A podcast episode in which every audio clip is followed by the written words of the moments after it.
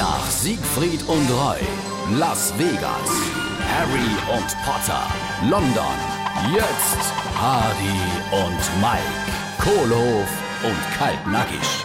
Sag mal, wie siehst du dann aus? Bist du Opfer vom Überfall, Geb? Ja, so fühle ich mich auch. Ja, du laufst ja ganz gebickt. Oh, das war eine Strophe. Die Strophe dafür, dass ich als Saarländer mit einem Gasgrill gegrillt han. Da hat der Schwenkergott von Obermo kräftig ausgeholt. Ach Gott, was ist dann passiert? Ich habe mich an der blöd Gasflasche verhob.